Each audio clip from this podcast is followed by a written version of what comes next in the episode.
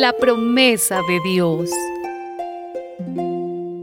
Después de esto, el Señor le habló a Abraham en una visión y le dijo, No tengas miedo, Abraham, porque yo soy tu protector. Tu recompensa va a ser muy grande. Pero Abraham le contestó, Señor y Dios, ¿de qué me sirve que me des recompensa si tú bien sabes que no tengo hijos?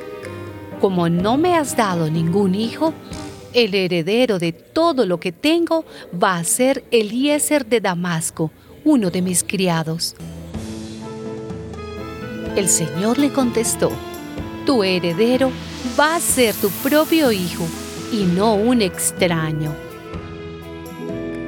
Entonces el Señor llevó a Abraham afuera y le dijo, mira bien el cielo y cuenta las estrellas, si es que puedes contarlas. Pues bien, así será el número de tus descendientes.